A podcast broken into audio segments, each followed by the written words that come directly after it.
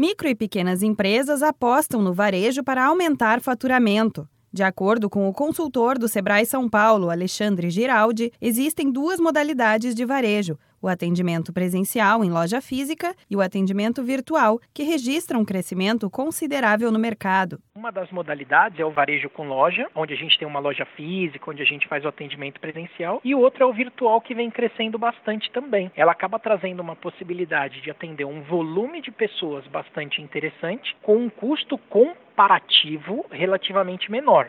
Não é que montar um e-commerce é mais barato que uma loja física, não necessariamente isso. Proporcionalmente, pelo volume de atendimentos que um e-commerce é capaz de fazer, ele acaba sendo menor.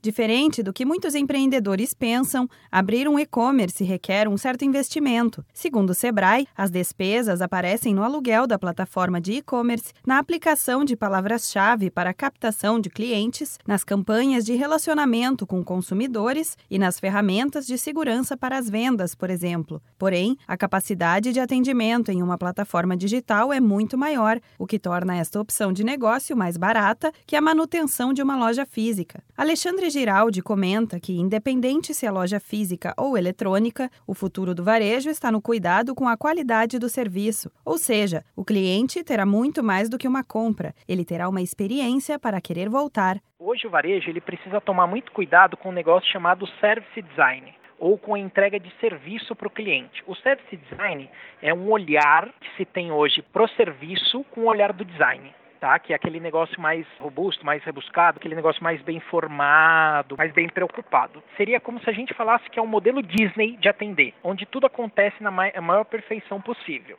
Para quem está começando um negócio ou pensando em abrir uma loja de varejo, a dica do Sebrae é planejar. Montar um plano de negócios bem organizado ajuda a enxergar e prever possíveis desafios. Uma das primeiras coisas a serem definidas é saber o que será vendido e para quem. O Sebrae tem vários cursos que vão ajudar o empreendedor a organizar as ideias e começar a empresa com o pé direito.